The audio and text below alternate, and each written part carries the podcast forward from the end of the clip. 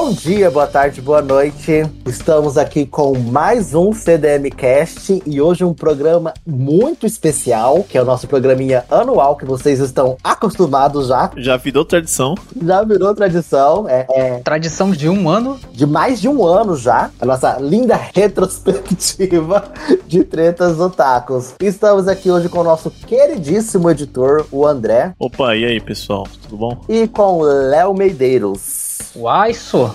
CDMcast. Você tá imitando o Borges? Não entendi. Você tá fazendo papel? É, eu sou. Eu já sou. Eu sou o Boris, uai. Ah, entendi. Essa semana, três crianças me tacaram cocô na cabeça. Tive que limpar com álcool em gel.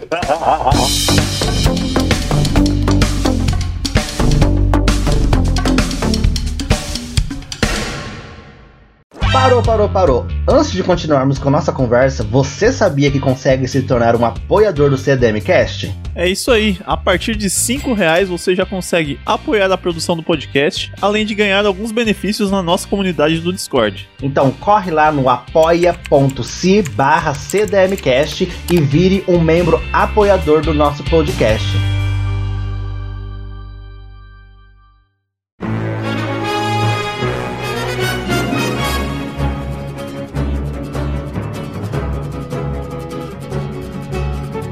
Só para vocês entenderem mais ou menos como que funciona essa dinâmica. Geralmente a gente pergunta pra galera, né, nas nossas redes sociais, né, no Instagram, no Twitter, no TikTok, o que, que eles querem ver a gente comentando, né? Dessa vez ninguém respondeu. É, tivemos um total recorde de zero respostas. Muito obrigado pela participação de vocês, galera. Continuem assim. É, inclusive, esse vai ser nosso último programa, porque como a gente vê que vocês estão engajando demais, nós entramos num estado de depressão, não gravaremos mais. Acabou, esse é o nosso programa do CDM Cast desse ano e dos próximos também. E essa dinâmica funciona para nós comentarmos aqui rapidamente, darmos a nossa opinião sobre algumas dessas brigas, essas tretas, essa confusão que acontece no meio dos otakus, né? Porque o que, que mais tem nesse meio é briga. É briga, é gente brigando com editora, é gente brigando com premiação de anime. É uma palhaçada sem fim. E otaku, como não trabalha, né? Tudo vagabundo, eles têm tempo. Sim. Então eles engajam muito. E a gente tá aqui pra falar disso. E em treta de otaku eu torço é pela treta, né?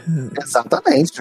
Nunca vou torcer pra um otaku. Sempre tá todo mundo errado e a gente tá sempre na torcida. Sim. E pra começar, então, vamos aí. Assim, não vamos fazer em ordem cronológica, porque a gente teve que tirar da nossa cabeça aqui as tretas, então não saiu tudo conforme o tempo, né? Mas uma das primeiras tretas é, que aconteceram. Acho que é considerado é, 2022 também, porque provavelmente começou ano passado, né? Como sempre. É uma premiação de animes do ano, né? Crunchyroll Awards ali. E aí, quando foi anunciado mesmo que ia ter a premiação lá em janeiro e tal, deu uma treta com os indicados do júri brasileiro, era isso? Isso mesmo. Foi isso, né? A treta basicamente, galera reclamando de um lado de participação de dois youtubers lá, os youtubers tentando se defender e falando como eles têm uma carga, uma experiência em análises eh, pontuais de anime. É, e dentre eles, um escritor brasileiro de light novel de Zekai aí. É, mega cultu- cu- cultuadíssimo. Ele é uma pessoa muito culta. Cultíssimo. Que um escritor estaria fazendo parte dessa banca magnífica, né? Do, do Crunchyroll Awards. Junto de um seu colega equino, igual o nosso querido Pé de Pano. Então, um escritor ao lado do seu amigo Pé de Pano. Caralho, E maluco, foram 50 professores de biologia acabam de se tacar da ponte nesse momento. Mas enfim, o, o outro youtuber já tinha participado de umas polêmicas, né? E é por isso que a galera se revoltou, né? Porque o, cancelamento, quando ele vem, ele te impede de depois não ser cancelado de novo, né? Você nunca mais vai participar de alguma coisa se já foi cancelado. O que eu tava vendo, né, na época, que eu me lembro bem, é que teve muita gente contra, né, o posicionamento da Crunchyroll em remover eles, né, do, da bancada, da, da banca de júri. E teve muita gente que falou assim: ah, que atitude bacana, a gente não vê isso geralmente no meio otaku, porque que é a realidade, né, gente? A gente tá acostumada com muita relativização de comentários e de, é, de ofensas e de ataques à comunidade LGBT. E a galera fala assim: ai, gente, é minha opinião, deixa de mimimi. E é isso. A, a comunidade otaku vem lutando, assim, por uma conscientização que tá vindo, assim, a passos de tartaruga. A gente só fala, fala, fala, e a gente nunca vê realmente chegando a um ponto assim que a gente olha para bolha assim de fora de uma, um espectro maior e a gente nunca vê essa conscientização realmente acontecendo. É uma coisa muito mais nichada mesmo. O nicho da comunidade otaku está lutando para isso, né? Porque é mais fácil a comunidade otaku estar atacando pedra em gay mesmo, porque otaku é uma merda. E aí, né, quando saiu esse pronunciamento, aí os dois juntou, né, nosso pica-pau e seu companheiro amado, pé de pano, pra falar mal da premiação, falar assim, ah, Crunchyroll lacradora. Acabou. Nossa, quem lacra não lucra. Crunchyroll comunista. Os caras fizeram até a própria premiação deles. Isso aí é o livre mercado, galera. É, então. Deu muito certo, como você pode ver. Fez muito sucesso. É a mão invisível do mercado agindo. Gente, a relevância que essas, essas mentes de titânio têm para achar que são importantes ao ponto de. que são nomes ao ponto de montarem uma premiação sozinha. Ah, é, é, de um absurdo às vezes que. É de um ego, né? Absurdo não. É de um ego que me espanta. Essas pessoas acham que, por estarem ali há muitos anos falando merda, que a opinião de merda deles é válida e, e que as pessoas têm que parar pra ouvir. Isso não é só quem fala mal, assim, esse povo babaca assim, não. Muita gente que fala bem é assim também. Mas eu não vou citar muitos nomes, não, mas é isso. eu acho que é, o livre mercado ele é engraçado, né? Que a, a empresa privada tem a liberdade de remover a a galera ali por apelo público mesmo, né? E aconteceu isso. E não tem o que reclamar, né? Os caras não têm o que fazer. Né? Liberdade de expressão. É, é, é, a, é, a, própria arma da liberdade de expressão que eles gostam tanto apontada pra cara deles. e é engraçado, né? Que isso só é uma treta, né? No, no mundinho otaku mesmo, né? Nosso micro nicho aqui, porque, assim, premiação de anime, quem liga pra isso, né? Puta merda. Quem pensa assim, puta merda, vou assistir um anime porque ganhou o prêmio Crunchyroll Awards 2021. É, tem essa questão também. Tem umas coisas assim que ganham o Crunchyroll Awards que a gente fala assim, não é possível. Se eu não me engano, Tati no Yusha ganhou, inclusive, o... Anime em céu do ano.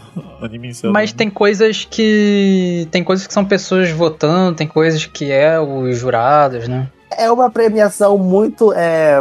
Ai, gente, é uma premiação muito. Queremos nosso Oscar também.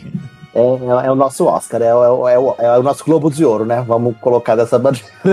que é o Oscar da Shopee. Por sinal, é outra coisa que eu acho boba, assim, né? Que eu não sei tanto como funciona, mas acho que a ideia legal é mais ver discussão. Eu não quero saber quem que ganhou. Eu quero mais saber por que ganhou. Eu acho premiação um negócio, desculpa, imbecil mesmo, assim. Inclusive Oscar, acho uma coisa imbecil. Ah, eu gosto. É uma questão mais de curadoria. Vamos colocar dessa maneira, de uma curadoria, sabe? Se tiver uma banca relevante, com um bom público, que realmente leve a sério algumas questões, alguns pontos dentro da obra, eu acho que é algo válido Porém, a gente esquece que anime é muito nichado pra gente virar e querer algo dessa maneira. A gente não vai ter uma pessoa muito boa que fala bem de anime. E, tipo, a gente vai ter muito pouca gente assim.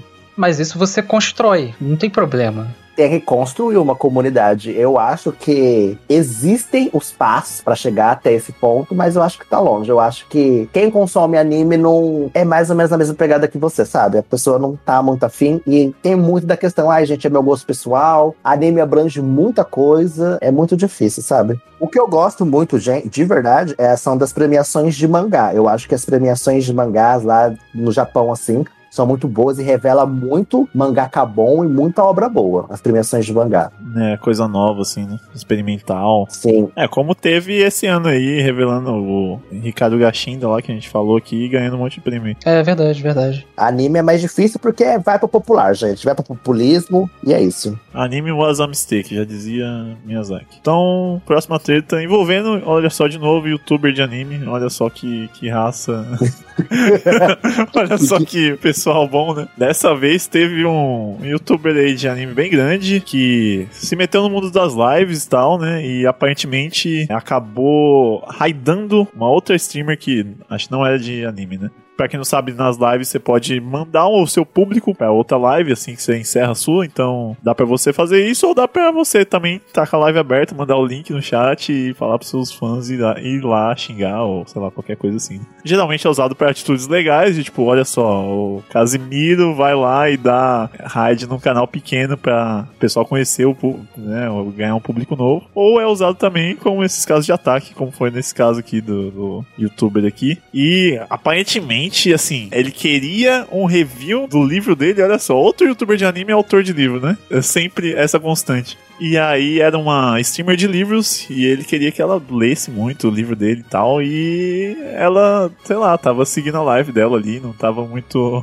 muito afim na hora. E aí ele pistolou. E aí descobriram e deu toda a treta, deu todos os comentários do Twitter, cancelamento veio, mas aparentemente só da né, da nossa micro bolinha ali, no Twitter, porque o cara seguiu fazendo o trampo dele normalmente, isso nem afetou o canal do YouTube dele, nada do tipo, né? Ah, eu lembro que na época em si, né, acho que ele teve que fazer pronunciamento e as pessoas pegaram várias contradições das coisas que ele estava falando, mas eu também é um negócio que eu não vou lembrar em detalhes. Deve ter sido aquele texto padrão, né? Quem me conhece sabe. É, qualquer merda assim, o cara falou, tipo, ah, não, não foi a intenção, eu tava de ironia, sendo que ele tava falando uns bagulho muito escroto, num tom mega escroto. É tudo meme, galera. O cara foi um escroto, não quis admitir, se fudeu, mas também não se fudeu aparentemente. Foda-se esse otário, eu não ligo pra youtuber de, de anime. Inclusive, sigam lá no YouTube Cortes do CDMcast oficial.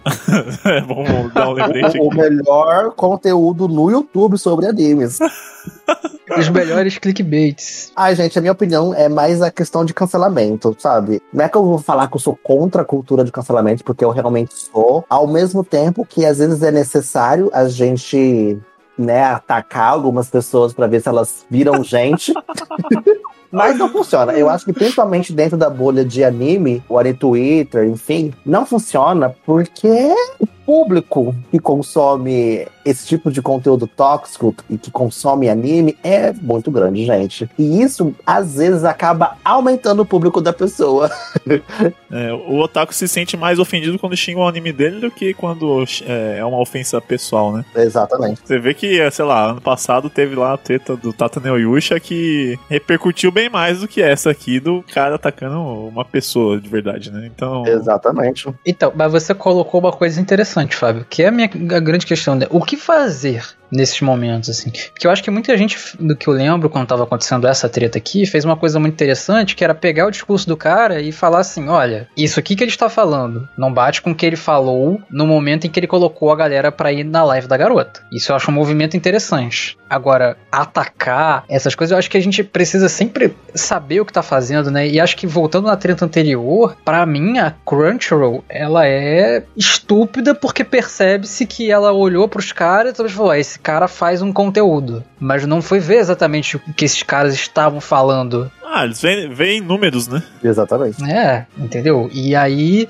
não adianta querer pagar de progressista porque excluiu os caras depois do apelo das pessoas, né? Tinha que ter feito uma curadoria decente. Inclusive ver o que as pessoas estão falando, cara. Porque o Marco é burro, como eu já falei. O que ele fala não faz sentido. Então, assim, é uma reflexão que eu já tenho feito há muito tempo. E por isso que eu, sei lá, pouco me envolvo nessas coisas assim, porque eu não sei o que fazer mesmo, entendeu? É... Eu não me pronuncio em relação a nada. Eu não vou cobrar nada de ninguém. Eu só fico realmente acompanhando e torcendo pra pessoa falar merda pra eu continuar rindo. Sei lá, eu acho que nessas questões o que mais compensa, assim, o mais saudável para minha cabeça é rir do, do contexto mesmo. Tirando alguns casos onde a coisa é realmente muito catastrófica, que eu sinta que realmente eu devo me pronunciar, mas de resto, gente, é o que eu acabei de falar. Não vale a dor de cabeça para mim. Às vezes para as pessoas que realmente buscam assim, quer criar uma comunidade mais acolhedora, uma comunidade de paz, uma comunidade de amor, às vezes é válido ela querer se pronunciar, querer engajar em cima daquilo, tentar tirar um pronunciamento decente da pessoa, mas eu acho que a escrotidão nessas pessoas é totalmente impregnada e o que eles só vão fazer é performar um outro personagem, sabe? E não gosto de cair nesse papinho de ah, como que ele é bonzinho agora depois do cancelamento, gente, como que ele virou uma pessoa melhor. Diga por você que 2023 vou usar o perfil do CDM para participar de todas as tretas, para dar engajamento, para dar hype, gerar público aí, ó. Ah, eu amo, pode participar de todas. Vou dar RT comentário vale qualquer cancelamento que vier de youtuber de anime. Volta lá. Pode participar. Gente, por favor, engaje em nosso Twitter também, arroba CDMcast. Vão lá engajar que a gente vai estar tá muito empolgado em xingar as outras pessoas de maneira que não levemos um processo. O bom é que assim a gente já deixa anotado pra pauta do ano que vem, né? Que aí não precisa. Pontos para melhorar no podcast, arrumar mais briga na internet, que pelo visto é o que engaja. Sim.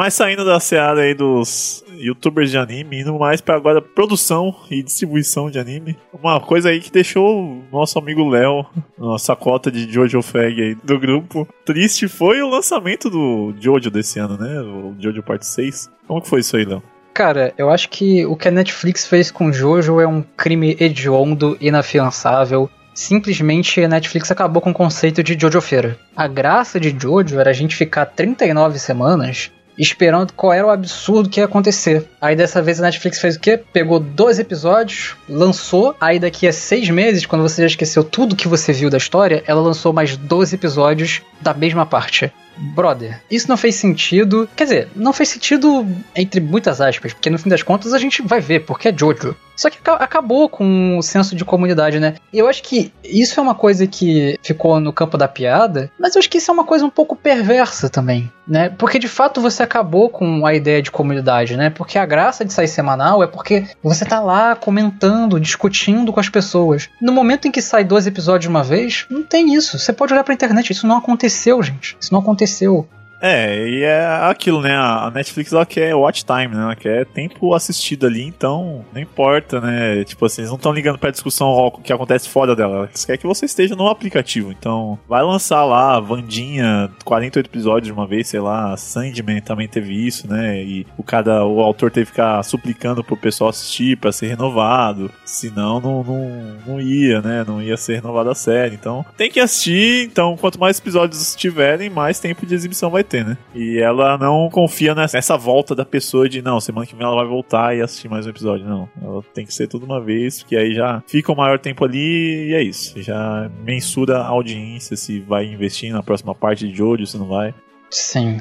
E tem um ponto também que acho que é bom de ser falado, mas pelo que me lembro, de comentários do Sakuga Brasil, mas coisas que dá para ver também analisando a staff é que a produção não ficou mais saudável por causa disso. Aliás, até pelo contrário, o fato de eles terem que lançar para Netflix e aí, enfim, as dublagens ali para os países, né, e tudo mais, isso fez com que a produção tivesse que correr mais, né? E a galera boa que fez o Jojo Parte 5 foi pro remake de Urusei Yatsura. Então também essa parte não era o melhor produtor de animação, não, não tinha recurso para fazer a mesma coisa que a parte 5 fez e é uma pena, porque a parte parte 5 não merecia a qualidade da produção que teve, e a parte 6 é muito boa narrativamente, acho que isso é um ponto positivo. O Jojo parte 6 é muito bom. Eu não terminei ainda, eu tô vendo a última leva de episódios, tá louco pra caralho. Mas assim, Jolene, foda demais. Netflix, uma merda. Mas enfim, a gente tá vendo, a gente fez o que a Netflix quer e é isso, perdemos a luta. E o pior lado, acho, dessa ausência aí da,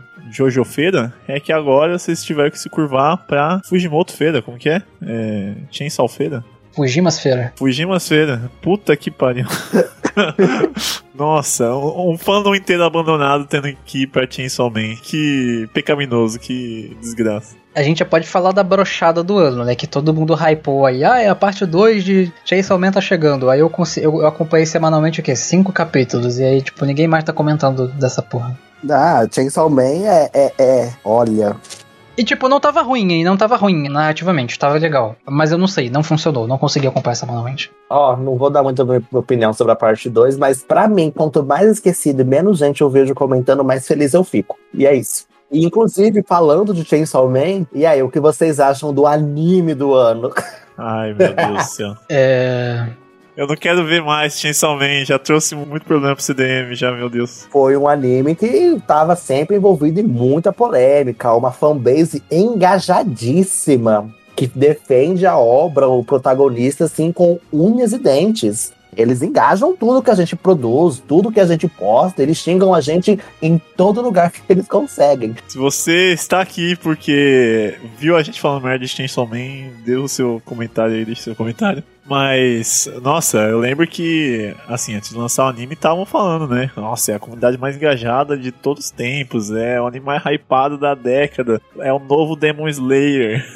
e aí, quando saiu as vendas, até o Fábio zoou, né? Que não bateu porra nenhuma de, de venda de, de, dos mangás. Quer dizer, foi alto, mas nada estrondoso, né? Nada comparável ao Demon Slayer, né? Nada comparado com o esperado que a galera achou que seria. Eu acho que é porque deve ter decepcionado um pouco, assim. Por exemplo, eu, eu editei o, o episódio, tinha Man e tal, já sei o que acontece, tomei os spoilers, mas nunca tinha parado pra ler, nunca tinha parado pra ver a história. Quando eu assisti o primeiro episódio, eu fiquei. É isso aqui.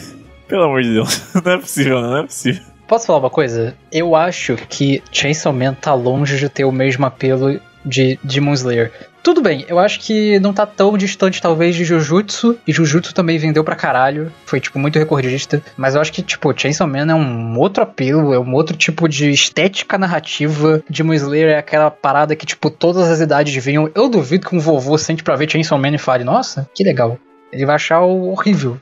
Eu acho que é mais comparável com o público de Jojo mesmo, né? Que é um negócio específico ali, tem, tem alto engajamento, né? A comunidade hype aquilo, mas não é para todo mundo, né? Jojo não é para todo mundo e Chainsaw Man também não é para todo mundo. Não deveria ser para ninguém, né? O negócio tinha que ser proibido em todos os países possíveis. mas o que mais me interessou nessa discussão toda, né? Que é o que é que ressurgiu, né? Aquela discussão ancestral, né? Sobre que a galera que leu o mangá vivia falando, que é a questão de se Chainsaw Man realmente é algo profundo quanto a galera fala, ou se ele é somente aquele animezinho básico de, de incelzinho de shonen de batalha. Eu, sinceramente, acho que é mais aquela coisa básica mesmo, aquele cafezinho com pão quentinho. E é isso, aquele arroz com feijão. Mas que ainda assim tem muita gente que defende esse, essa profundidade na obra. Gente que tá fazendo review aí que é imensa, que fala muito bem de Chainsaw Man. Muito bem. E que eu fico assim, gente, não é possível que a gente tá consumindo a mesma obra, mas enfim. Gente que já pode, já pode dirigir, né? Isso que me impressiona. E tipo, assim, teve toda toda essa coisa de não, ele claramente, vocês não estão entendendo o ponto do nosso gênio Fujimoto. Ele claramente está fazendo uma crítica social acertada aqui é, sobre a, as classes sociais, sobre o, o, de cima sobe e o de baixo desce. E, nossa. Sim. Isso quando tudo isso na real é tampado por é, CGI e, bonequinho gritando e matando o demônio zumbi que fala eu sou o demônio zumbi, por isso eles se tornaram zumbis. Sei lá, né? Se a gente for falar de pegar elementos isolados, pouco aprofundados, eu acho que até Bleach dá para render coisa boa, né? Eu tenho minhas dúvidas sobre a profundidade de Chainsaw Man. Eu tendo a também não achar que ele é tão raso assim e de que ele oferece uma quantidade razoável de elementos e personagens dentro do que ele tá falando. Eu acho muito interessante o que vai acontecer com o Denji no final do mangá. E eu acho que o mangá é sobre aquilo. Mas eu vou dizer que eu cansei dessa discussão, eu cansei de Chainsaw Man, eu olho para tudo que sai desse anime que eu vejo no Twitter e eu penso, que chato. Super bem produzido, cheio de filtro, mas eu acho uma merda. Eu acho que isso só não combina. Inclusive o Gapso lá do HGS Anime tocou essa bola e eu não comprei muito. E agora eu acho que ele tem razão. Sobre o que?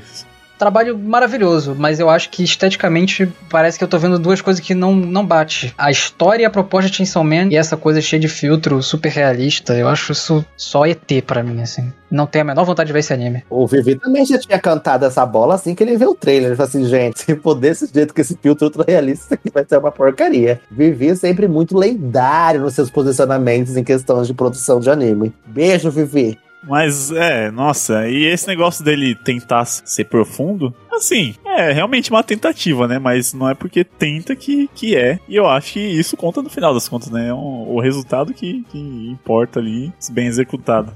Será que existe tanto isso de resultado? É porque eu acho que tem uma questão. Porque, não, porque se, se não tá ali bem executado claramente, você pode fazer o seu over, a sua análise aprofundada de qualquer coisa. Você pode falar que qualquer coisa é uma análise comunista. Você pode falar que, que a Bleach tem a exploração trabalhista dos Shinigami. Você pode falar que. Dragon Ball fala sobre. O abandono paterno. É, um abandono paterno, sei lá. Você pode fazer qualquer análise aprofundada vindo da, da fonte da voz da sua cabeça, tá ligado? Não, não, não é nem só vozes da sua cabeça, mas eu acho que é, tem um pouco disso, assim. A galera às vezes não entende que tipo de análise tá fazendo. Tá tudo bem olhar para pequenos detalhes de uma obra e, tipo, tirar muitas coisas dali, né? Mas é aquele ponto que a gente trouxe muito quando a gente falou de Pum Pum. Gente, tá tudo bem olhar para o que acontece numa história e discutir coisas a partir daquilo, né? Usar texto como pretexto. Mas a gente aqui tá olhando pro texto em si. Existem esses exercícios possíveis. Um exercício mais sóbrio. O que que esse texto dentro dele está oferecendo? E depende, não tô entrando na cabeça do Fujimoto tentando entender o que ele fez, pensando cada coisinha que ele fez porque isso não é possível. Mas o que que esse texto. O gênio Fujimoto que estava tentando levitar no YouTube, né? Lembrando isso. É. Mas beleza. Esse vídeo maravilhoso. Pois é. E aí, às vezes, a galera chega aqui e fica muito puta com a gente, tipo, ah, e não entenderam Chainsaw Man. Cara, vai se fuder. A gente entendeu Chainsaw Man. A gente não gostou de como fez. Você entendeu Chainsaw Man? Você tem certeza que você entendeu Chainsaw Man? Eu acho que você entendeu também. Entendeu? Então vamos parar com essa punheta. Vamos, tipo, sabe, dar o ponto que você quer chegar e mostra teu caminho. E sai dessa punheta de entendeu ou não entendeu, de se é profundo se não é. Ai, vai, entendeu? Se é de incel de comunista, é de incel comunista e acabou.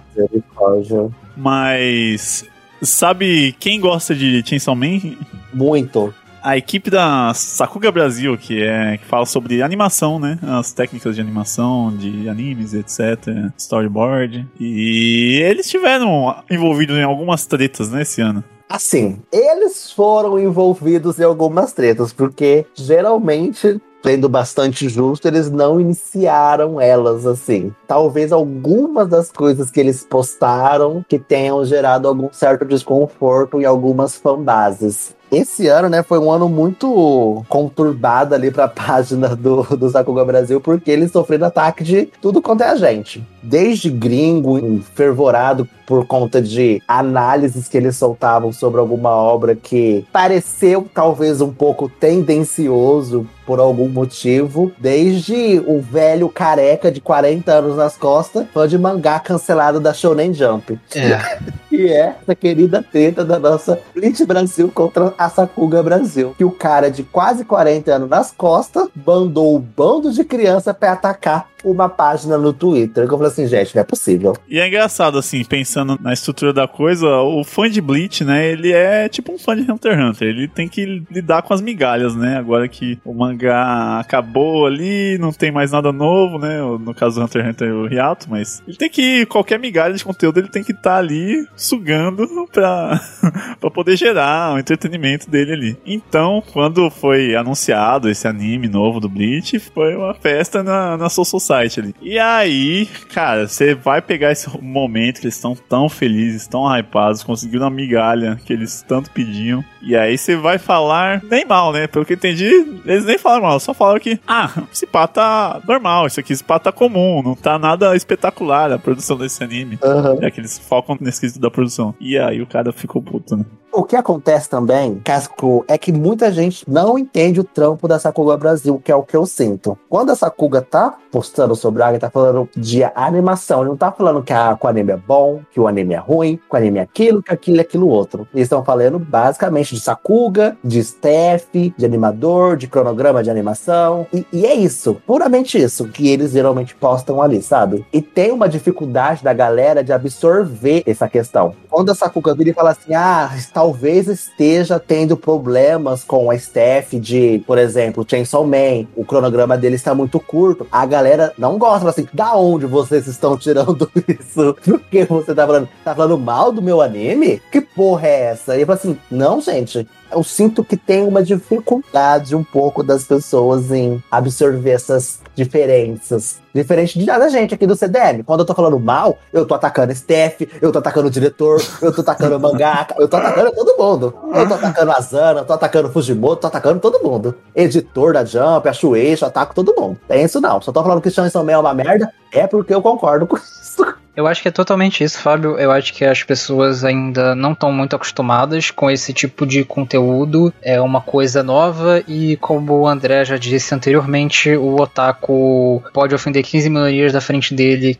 que ele não vai ligar, mas ofender o animezinho dele, ele vai até achar o perfil da mãe do diretor do anime e xingar ela. Sim. É uma vida muito vazia, sinto muita pena dessas pessoas. E eu sinto muita pena desse cara da Bleach Brasil também, porque eu vi o tweet que ele fez quando a Sakuga Brasil falou do anime de Bleach. E assim, o que a Sakuga Brasil falou do anime de Bleach é que Bleach tá se focando mais em estética e não tanto em fazer animação fluida. Meu Deus, que absurdo ele literalmente vai falar para tipo as pessoas irem lá. É, sabe, tem gente que não entende nem o que foi falado, gente. Você acredita que o fã de Bleach vai entender alguma coisa? É, tipo, e, e, não é nem querendo diminuir ninguém, gente. Eu acho que isso é de uma é um nicho muito pequeno da galera que realmente curte Sakuga, que gosta de saber de animação, que consome isso. E é um nicho, é um nicho muito pequeno, gente, e essa é a real. Não, mas vamos lá. Eu acho que independente disso, é extremamente grosseiro, é extremamente sensível sentido o que esse cara fez e o que essas pessoas fizeram, sim.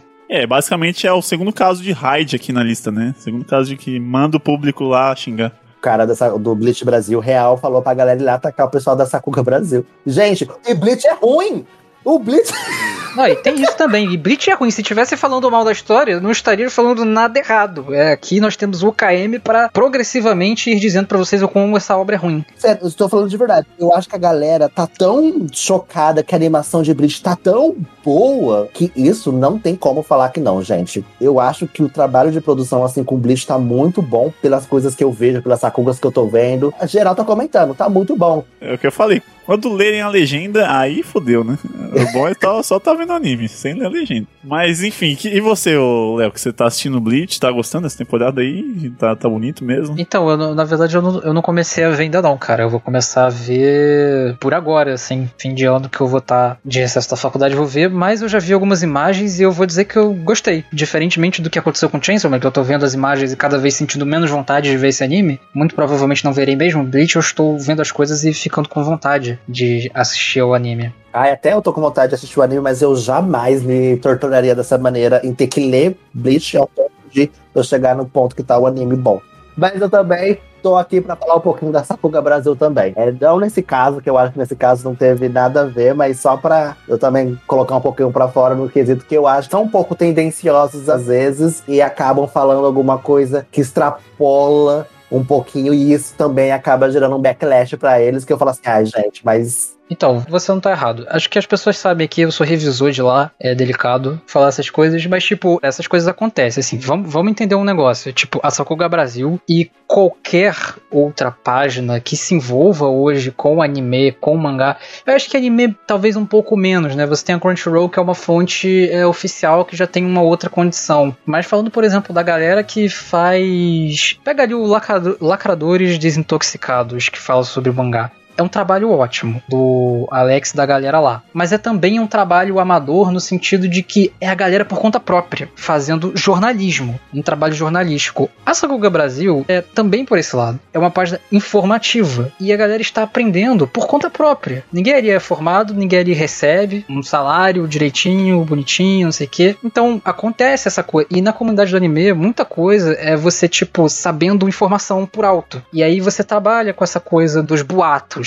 e às vezes você fica naquele campo meio tipo, ah, essa informação aqui, a, a, informação é obscura. E mesmo assim, tem uma postagem feita sobre essa informação que eu sei só, tipo, 50% dela. É um mundo muito confuso, é um mundo muito específico, e eu acho que às vezes cabem críticas. Eu, muitas vezes, eu fico incomodado mesmo com uma informação que vem pela metade para mim, e eu fico tipo, ok, né? Sim, sim, eu, eu acho que é válido, eu acho que faz meio que parte né, do aprendizado, do jornalismo, mas eu acho que algumas medidas que as pessoas ali da, dos envolvidos né, no, na Sakuga Brasil acabam tomando em relação às tretas, às polêmicas que acabam acontecendo, um pouco tão condizentes Assim, ao meu ver, eu acho meio. Eu acho a reação das pessoas pior. Sobretudo a comunidade gringa. A comunidade gringa é cheia de filho da puta e. Ai, gente, eu sou a favor da treta. E é isso.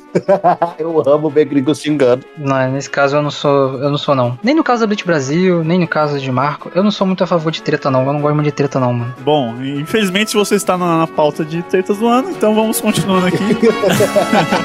Próximo tópico.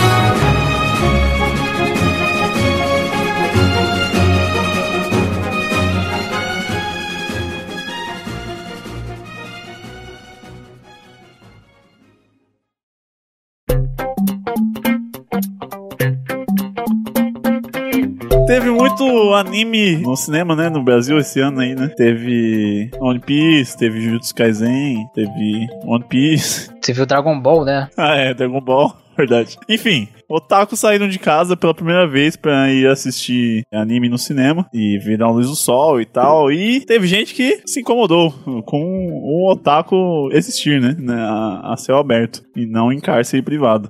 Eu lembro que na época do Jujutsu Kaisen, que, porra, eu fiquei surpreso com o quanto de público angariou, assim, porque eu não sabia que era um anime tão hypado aqui no Brasil, isso, né? Eu esperava isso do, né, do Dragon Ball, do One Piece e tal. Mas Jujutsu Kaisen Zero fez um estardalhaço quando veio pro cinema aqui. E, né, a galera foi ali naquela empolgação, vestido de personagem, é, como se estivessem num evento de anime mesmo e tal. Empolgadaços, inclusive, né, não conseguiam ficar quietos assistindo o filme, segundo relatos dessas pessoas que reclamaram do público de Jujutsu Kaisen no cinema. Só para falar, mas a galera do Brasil, na verdade, gosta muito de anime, acho que de maneira geral, porque até uma coisa que a gente falou no programa sobre o filme de Kimetsu, a galera encheu sala de cinema para ver filme de Bungo Stray Dogs, cara. E esse ano, se não me engano, teve filme de Sword Art Online e teve também o Belly do Mamoru Hosoda. Esse eu acho que ninguém viu. E eu não lembro se foi esse ano mesmo foi fim do ano passado. Mas a galera tá investindo agora em trazer filme de anime pra cá. E, enfim, Otaku em sala de cinema eu não faço a menor ideia porque eu não fui no cinema ver esse filme. Eu vi em casa mesmo e ele é uma merda, inclusive. Mas, é, relatos de que muitos adolescentes berrando e aparecia aquele personagem, nossa, grito gostoso, bababá, Gojo, sei lá se tem o Gojo no filme, mas supondo. Tem, tem. Então, aquela aquela sessãozinha de Vingadores Ultimato ali clássica, né? Todo mundo aplaudindo de pé. E... Agora imagina se fosse bom, né, esse filme. Mas assim, em defesa da, da galera, porra, gente, você sai de casa pra ver um filme de anime, você quer o quê? Seriedade, igual uma sessão de ver filme do Scorsese? Não, eu não vou defender. Eu acho que as pessoas têm que ter maneiras, têm que ter modos em qualquer ambiente. Não, gente, não existe isso assim, ah, tô no cinema, eu posso. Eu acho que, infelizmente, a Marvel e esse cinema porco que ela, que ela acendeu, né, vamos colocar dessa maneira, aqui, né, no, no, no Brasil e no resto do mundo, e da galera muito empolgada, com muitas cenas específicas pra galera bater palma, gritar, você, ai, gostoso, hahaha, piada engraçada. Eu acho que acabou destruindo a experiência do que realmente é pra ser uma sala de cinema, gente. Ih, lá vem o cinéfilo. Olha o cinéfilo. Fala, cinéfilo. Sala de cinema pra você ou ficar em silêncio. Se alguém estiver comendo pipoca do meu lado, eu já deito a mão na cara da pessoa. Assim, vai comer na sua casa. Aqui é pra assistir o filme. Eu acho uma nojeira. Eu acho que essa forma de ver o cinema salvou essa indústria falida aí. Porque, porra, vou sair de casa, do conforto do meu lar, pra ir numa sala cebosa, cheia de, de, de gente cebosa, ver um filme filme. Boza. Não, eu vou ali com a experiência de galera, então, né? Vamos gritar aí, vamos ficar feliz aí pelo golpezinho colorido que o cara dá, então. Eu acho que também pegaram muito pesado, né? O Jujutsu, Jujutsu Kaisen, né? O público, sei lá, de adolescente mesmo, assim. Adolescente, em qualquer filme, ele não vai ficar quieto, gente. Porra, qualquer filme pode ser o mais sério, pode ver filme de terror e o adolescente tá lá fazendo piadinha e, sei lá, falando memes em voz alta. Não sei se vocês têm essa experiência, mas aqui em São Paulo, geralmente é assim, né, pelo menos. Não, aqui, aqui também. É simples que eu não vou no cinema. Tipo, vou em sessão de meio de semana, terça-feira, quinta-feira, que eu sei que vai estar vazia. Aí eu não vou ter problema com esse tipo de problema. Porque, assim, é no meu caso mesmo, me incomoda muito, sabe? É barulho, gente no celular. Me incomoda de verdade. Eu acho que perde muito da experiência. Se a galera tá acostumada já com esse tipo de coisa, é fazer o quê? É questão de adaptar, sabe? Eu não me adaptei ainda, eu sou um, um velhote, vamos colocar dessa maneira do cinema. Eu tô, sou muito velho pra. Fábio vai, vai lá no cinema menorzinho da cidade ver o filme turco em idioma original, sem legenda. Ah, te banca. Preto e branco. Ah, se fuder. que, que é silêncio? Não é assim também, não. Vai se lascar, amado. Vai, próximo tópico. Bom, chegamos já na, nessas épocas mais recentes aqui da eleição, né? Ai. Porra, não tinha coisa pior, né, pra gente envolver animes e eleição, né? Teve um candidato aí usando aberturas e encerramentos de anime para fazer campanha e a galera, por mais que achava cringe, ia lá e engajava. Isso que me deixava mais puto ainda. Porra, mas a gente tá engajando aqui também, né? Agora já foi eleito, foda-se agora. Ah, já foi, agora pode falar à vontade, né? É a mesma coisa que falar do Bolsonaro agora, já perdeu. É, agora já. Agora pode falar o nome. O que eu acho engraçado é por mais que a gente engaje, seja engajando aqui agora, e que, que seja muito perturbador a gente pensar na possibilidade de um político, tá? Algum representante do nosso país, né? Um deputado aí, né, que vai ser responsável por criações de leis, está utilizando esse tipo de artefato para agaranhar, tipo, pegar o, angariar o máximo de votos possíveis dessa galera otaku que querendo ou não, é um, uma galera conservadora, sabe? E grande, né? E grande no Brasil, né? Sites e sites de, de animes que estão nos top mais acessados do Brasil aí. Os cristãos lá do, do, do, do Instagram, os, os Kingos, que postam trecho de mangá, um trecho da Bíblia. a aldeia dos crentes. A aldeia dos crentes. Uhum. Mas é, e, e, tipo assim, porra, imagina você votar um candidato porque ele é otaku, tá ligado? É tipo, ah, qual que é a proposta dele? Ah, ele, ele fala, sai, imagina. Ele vai participar das reuniões do Senado com a camiseta da Anya, fofinha, do Spy Family. Ah, pelo amor de Deus.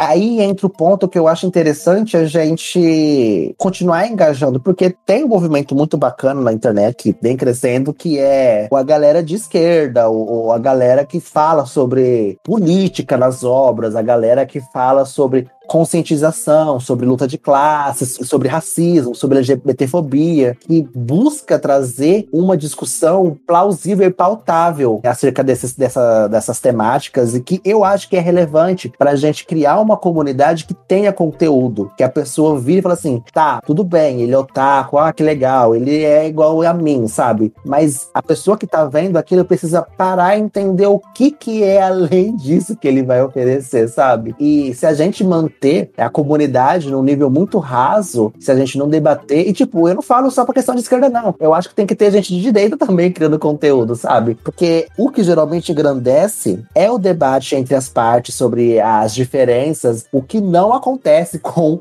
é, esse, essa pessoa em específico. Eu não sinto que existe esse debate dele contra esse lado da esquerda, sabe? Ele só é um grande palhação de circo. Tipo, e tá ótimo. Os otaku assim. Ele é o tiririca do mundo otaku, sabe? Olha que engraçado. Por ser a única opção, né, de representatividade ali, eles vão e voltam nisso, né? Isso é pobre, é isso é muito pobre, sabe? Tipo, a divergência é algo muito bom, mas só ele ser por ser, sabe, é ridículo. E ter conseguido ser reeleito com essa pataquada toda toda, diz que, tipo, a comunidade otaku, assim, tá andando novamente, falando sobre isso a passos de formiga para ser uma comunidade conscientizada e politizada e que isso precisa continuar acontecendo. A gente precisa continuar falando de política, a gente precisa continuar trazendo algumas questões que são relevantes. Ou a discussão clássica, né? Que tem todo. a cada duas semanas. One Piece é de esquerda, de direita, de centro, não sei o que lá. É comunista, é anarquista, é monarquista. Vai tomar no cu.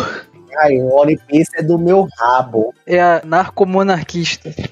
Ninguém aguenta mais do pessoal inventando que é agora o One Piece é narcomonarquista. É, é a personalidade desse ano. Essa é a diretriz política do, do de One Piece. Porque ele é narco, né? Porque. Ele é pirata, né? Ele não segue as leis, mas ele é, abraça rei, né? Então é monarquista, com certeza. As mentes de Titânia tá por trás disso. E aí a galera fala assim: One Piece é tão escrachado e não sei o que lá. E o negócio sendo óbvio, assim, né? Sendo tacado na sua cara, a galera ainda mete essa. Então imagina se fosse sutil, né? Se fosse sutil, a galera não pega a mensagem mesmo. Como tem um monte de, de mangás aí que, né, tem alguma mensagem mais sutil e a galera taca foda-se, né? Aí eu, a gente volta naquele tópico do, da galera do Chainsaw Man, pelo menos eles estão tentando ver algo além, né? Da porradaria, da, da, da serra elétrica cantando ali. E, infelizmente, né?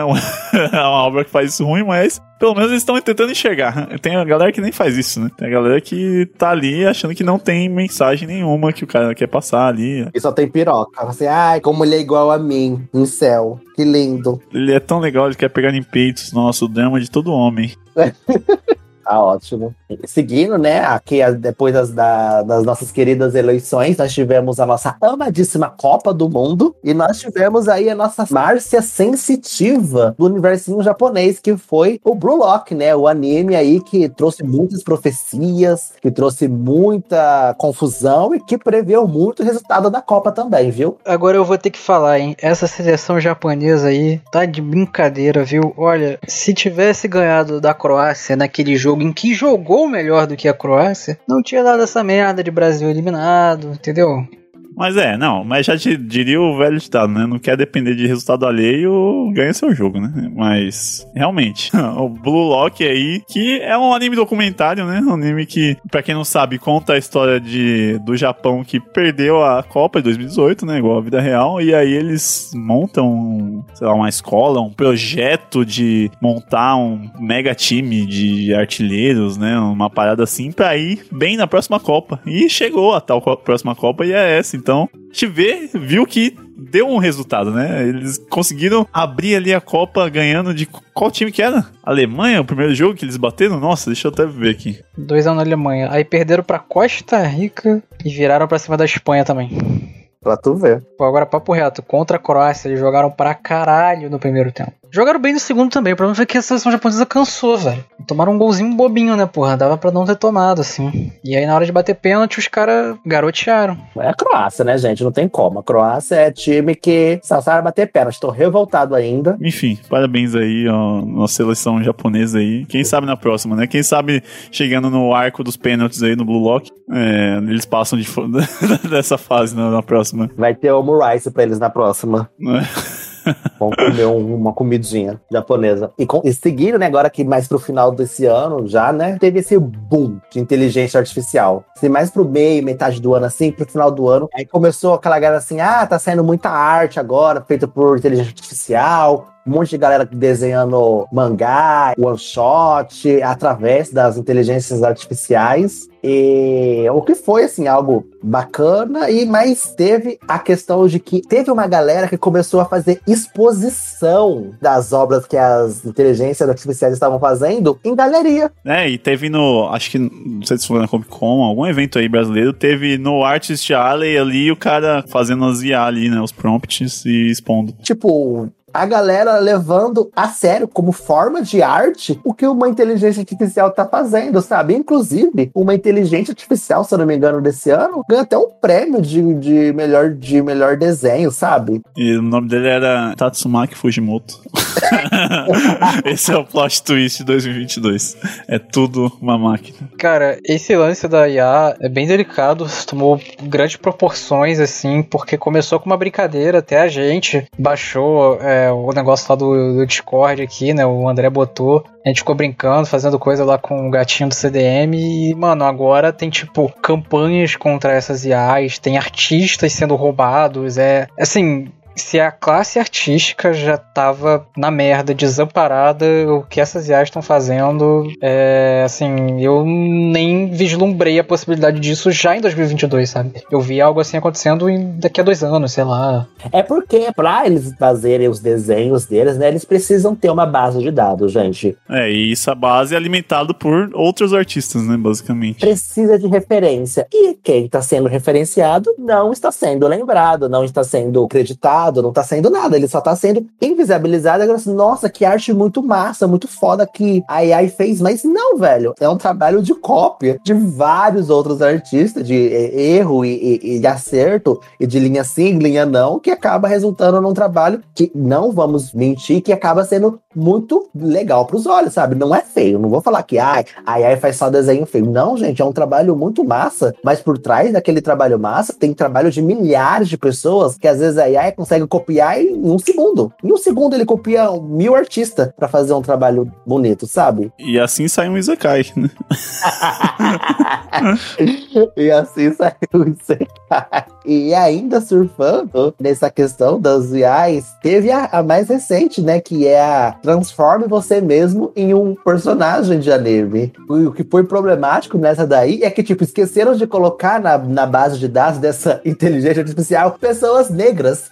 É, é o, é o Japão, né? É o Japão, né? Esperado. eles deletaram pessoas negras como seres humanos. Então, a Yai era, tinha a incapacidade de desenhar qualquer personagem de anime como se fosse uma pessoa de pele preta, de pele escura, uma pessoa regenatária, como uma pessoa indígena, uma pessoa amarela, uma galera da Ásia ali ocidental, sabe? Ele só conseguia desenhar o japonês imaginário, né? Porque japonês tem essa imaginação muito, é assim, é, eles dissociam totalmente da realidade japonês. O japonês acha que é branco, e não é.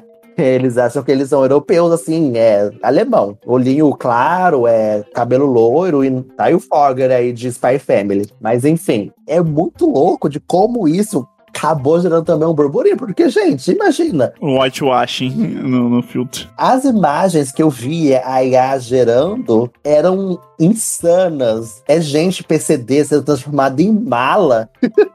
é, essa é, uma, é um exemplo né, de IA não tão bem refinada ainda, então é, surgem uns resultados engraçados e por ser ainda esse padrãozinho, né, acaba distorcendo muitas coisas ali, né? Fazia whitewashing, ou transformava uma pessoa que estava encostada em você em um, uma outra pessoinha ali, tipo, transformava sua barba em uma pessoa à parte, uma parada assim. É esquisito. Mas eu acho que a questão étnica, né, desse, dessa problemática com a AI é, é o ponto mais que me afetou quando a galera tava falando, porque não tem sentido, gente. A AI tem incapacidade de gerar alguém com a pele escura. Não tem como. É, é, é imbecil. Imbecil não, é racista, gente. É problemático a esse ponto. Eu achei assim que quem programou essa AI tinha em mente o que ela queria desenhar. A IA foi programada para ter sempre o mesmo resultado de ou um carinha é, de anime ali branquinho, Kirito, ou uma garotinha fofinha ali de anime também, kawaiizinha, né? E isso acabou gerando situações engraçadas que até não rostos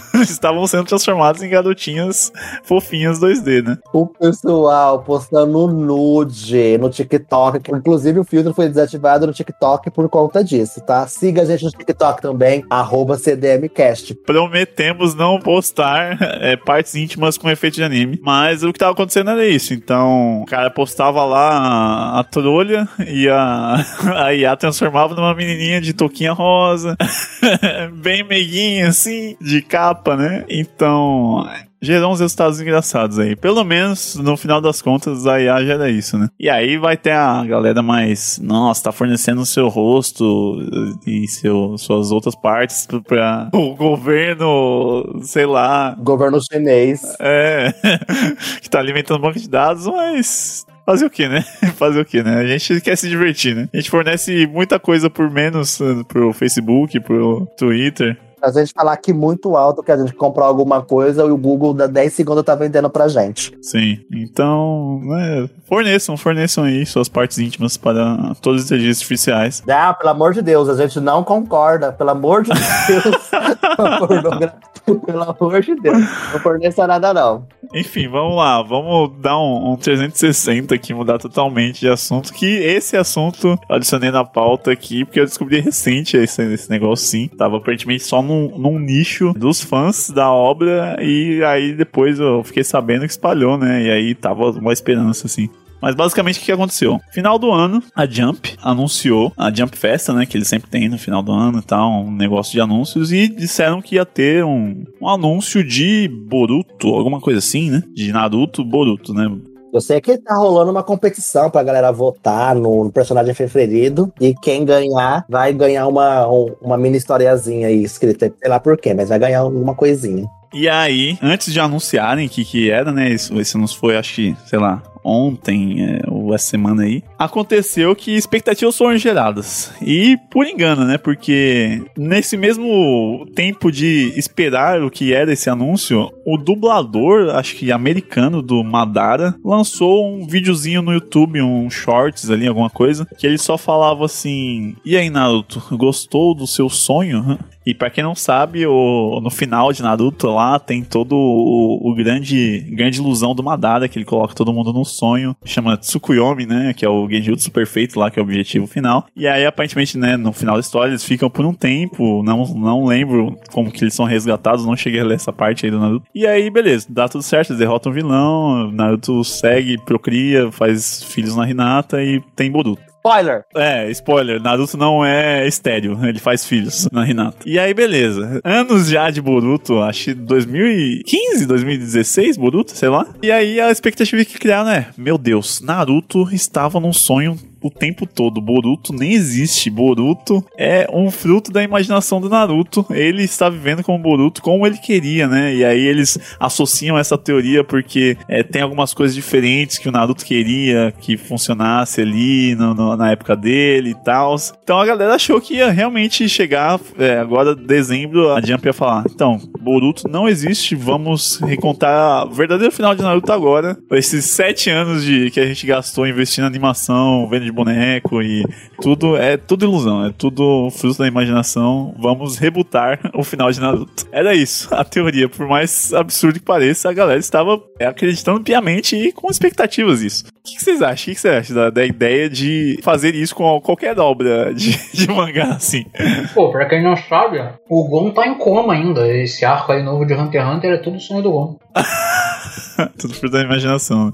Gente, eu acho que a galera se perde demais, né? Sei lá, tipo, honestamente, a galera perde um pouco a mão e acredita em qualquer coisa que queira acreditar. E é isso. Então eu acho que um pouco da decepção é porque Boruto, né, é ruim, né? Pelo que falam, não, não é tão, fã, tão bom assim é, como o Naruto, né, pros fãs de Naruto Boruto. Então, eles, ainda decepcionados, ainda em luto por Naruto, queriam que, que isso acontecesse, né? Não superou, né?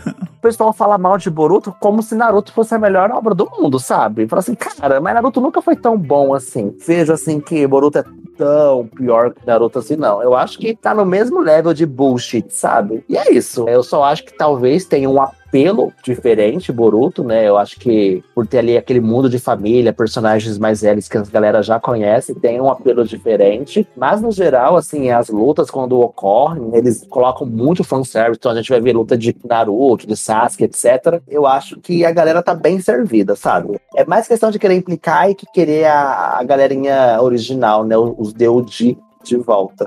Eu acho que, assim, podia até ser um, um anúncio de um filme, né? Isso, sei lá. Já teve uns filmes em universo alternativo de Naruto, assim. Mas acreditar piamente que vai ser uma série é, retcon, assim, né? Que vai seguir a história real a partir daí é, é muito terraplanismo já, né? Tem a questão financeira, tem a questão de produto ali, né? Os caras não vão encerrar um produto Boruto do nada, assim. Né? Uma outra obra que tá finalizando também, né? Que a galera tá meio triste é Pokémon, né? Sim.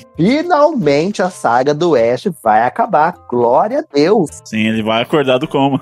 Depois de 25 anos, não veremos mais o Ash nem o seu Pikachu falido nas telinhas. A obra vai ganhar, né, a adaptação ano que vem ali para finalizar, então vai ter um anime de 12 episódios, se eu não me engano, dessa despedida do Ash, da história, e vai ser entrar gente nova. E já tem gente chorando assim, ai, tô muito triste, tô acostumado. Gente, 25 anos para ser alguém, para ganhar uma liga, pelo amor de Deus, gente. É muito tempo. Não desista dos seus sonhos, antes tarde que não. Junto com isso, tem as pessoas pedindo o Berserk de Pokémon. Falando, não, porque agora é o momento de fazer a história dark de Pokémon. Nossa, pelo amor de Deus. Como assim? O Pikachu com demência, não conseguindo lutar e se esforçando cada vez mais. O Pikachu com Alzheimer, já de tão velho que tá, tadinho. Esqueceu até como evoluiu, coitado. Thank you.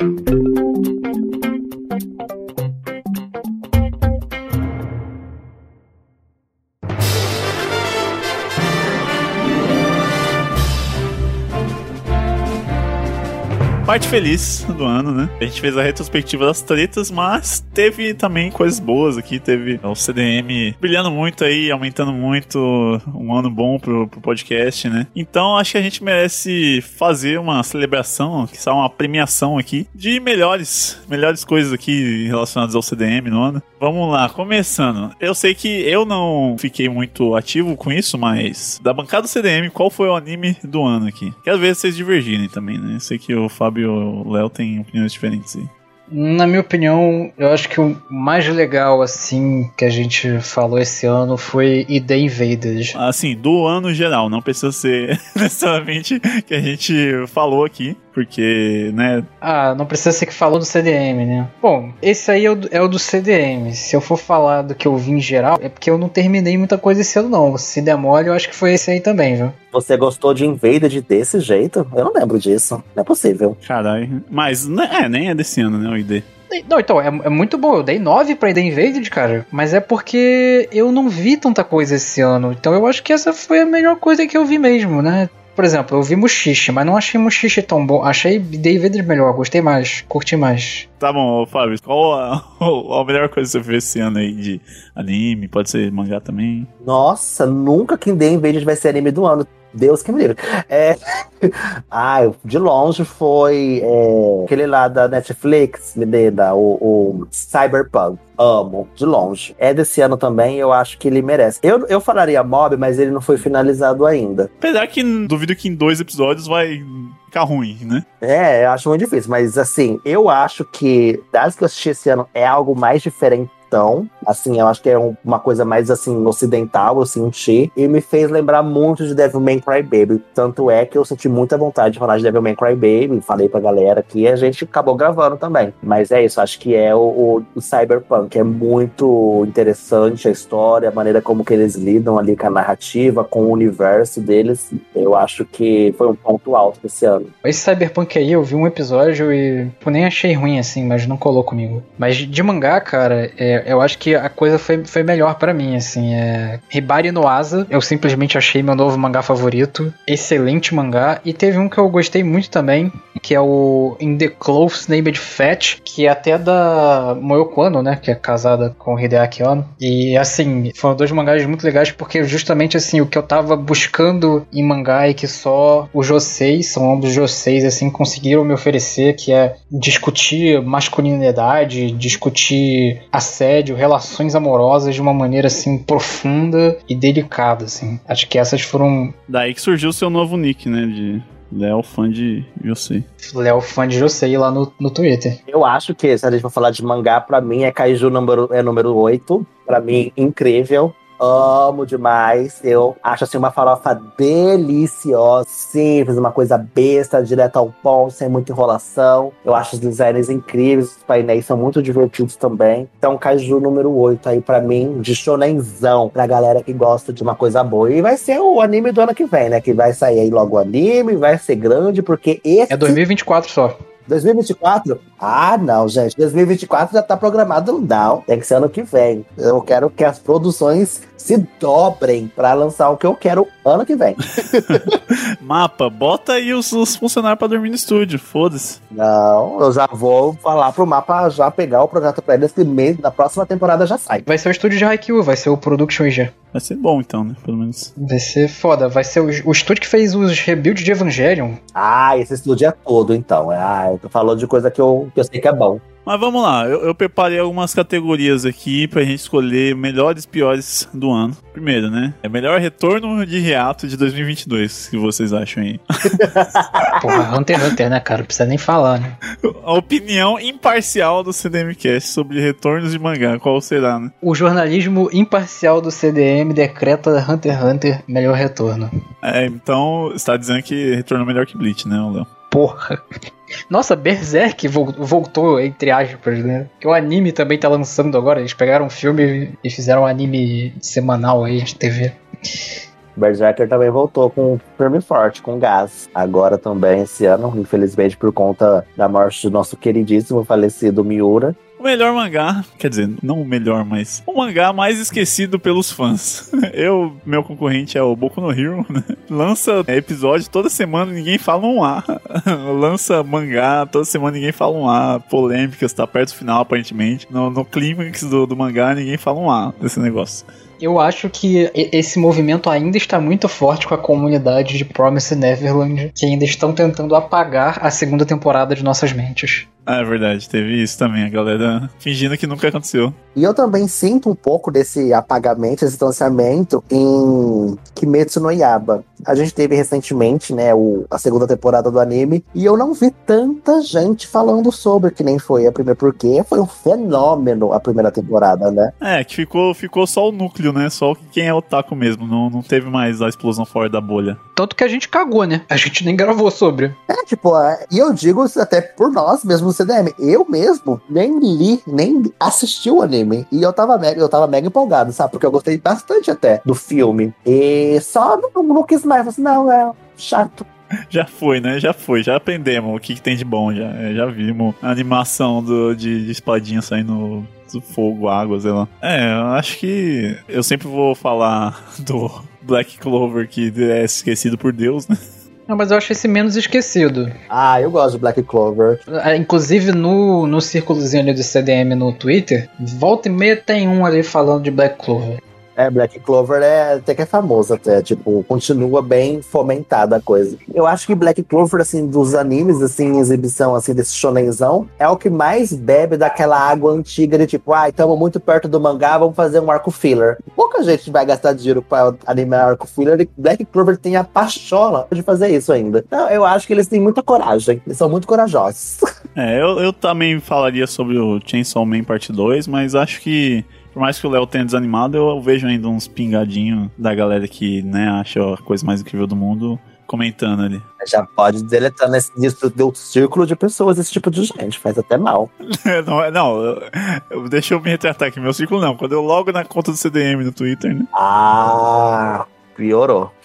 Mas enfim, agora umas paradas mais internas aqui, que eu gostaria que é, a gente visse pelo menos algum exemplo. Esse ano a gente começou a postar os, os cortes, né? Começou a vir mais público por causa desses cortes e tal. Só que, né, no corte ali do CDM a gente comprime um argumento de minutos, de, de sei lá, 10, 20 minutos num negócio de um minuto e meio, geralmente. Então acaba ficando um pouco mais inflado, um pouco mais polêmico e gera é, ali comentários muito bons ou muito ruins, né?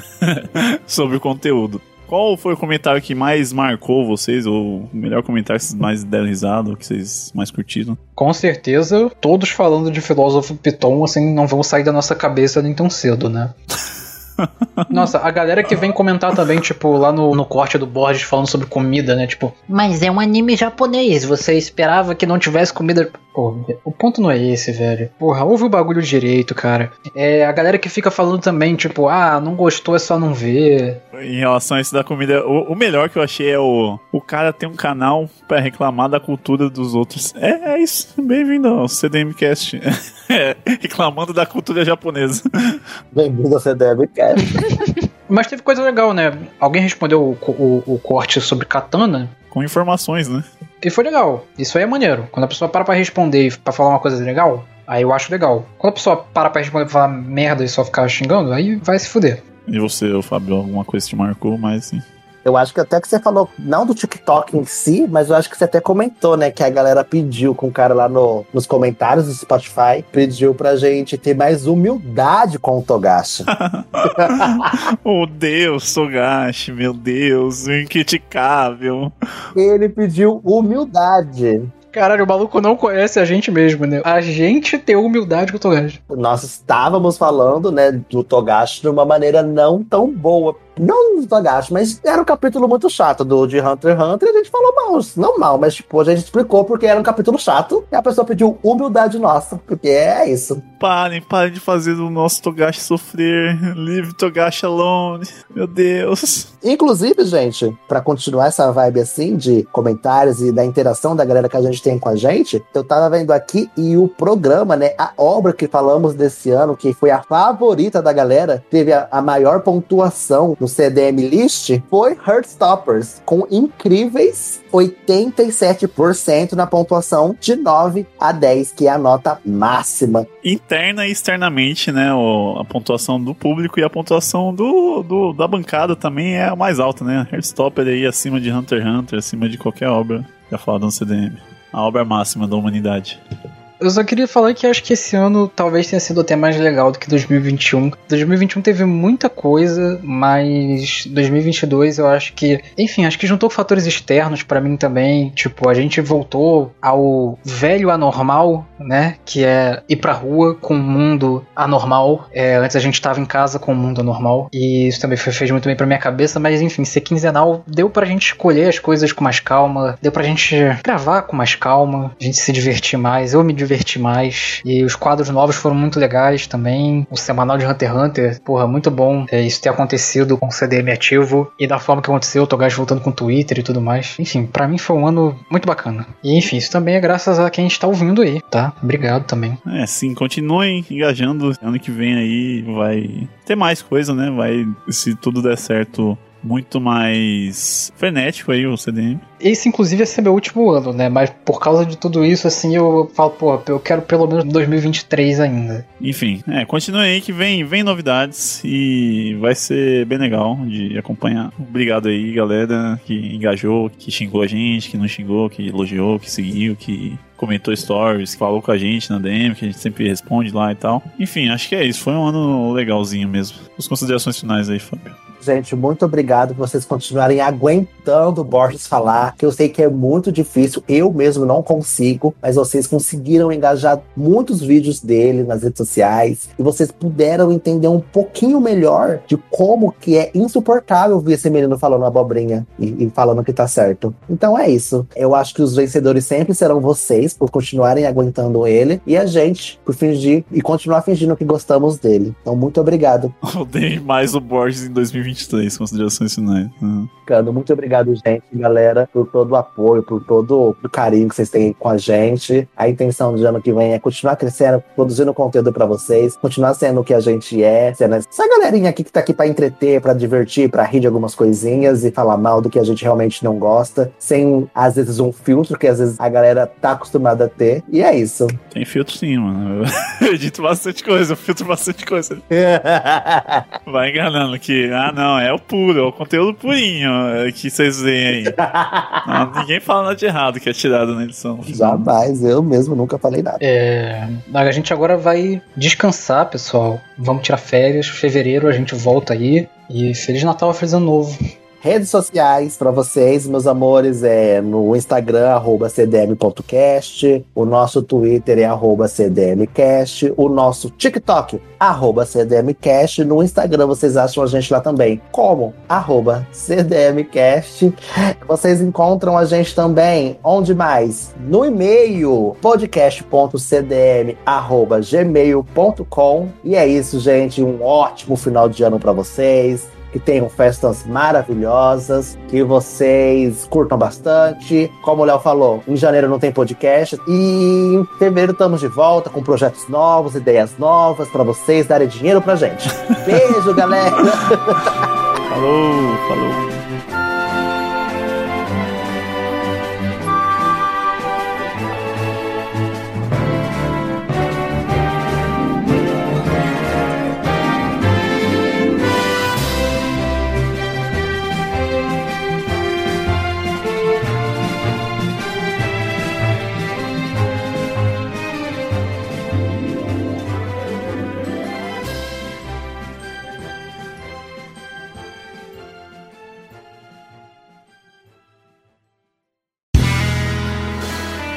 Este podcast foi editado por André de Carvalho.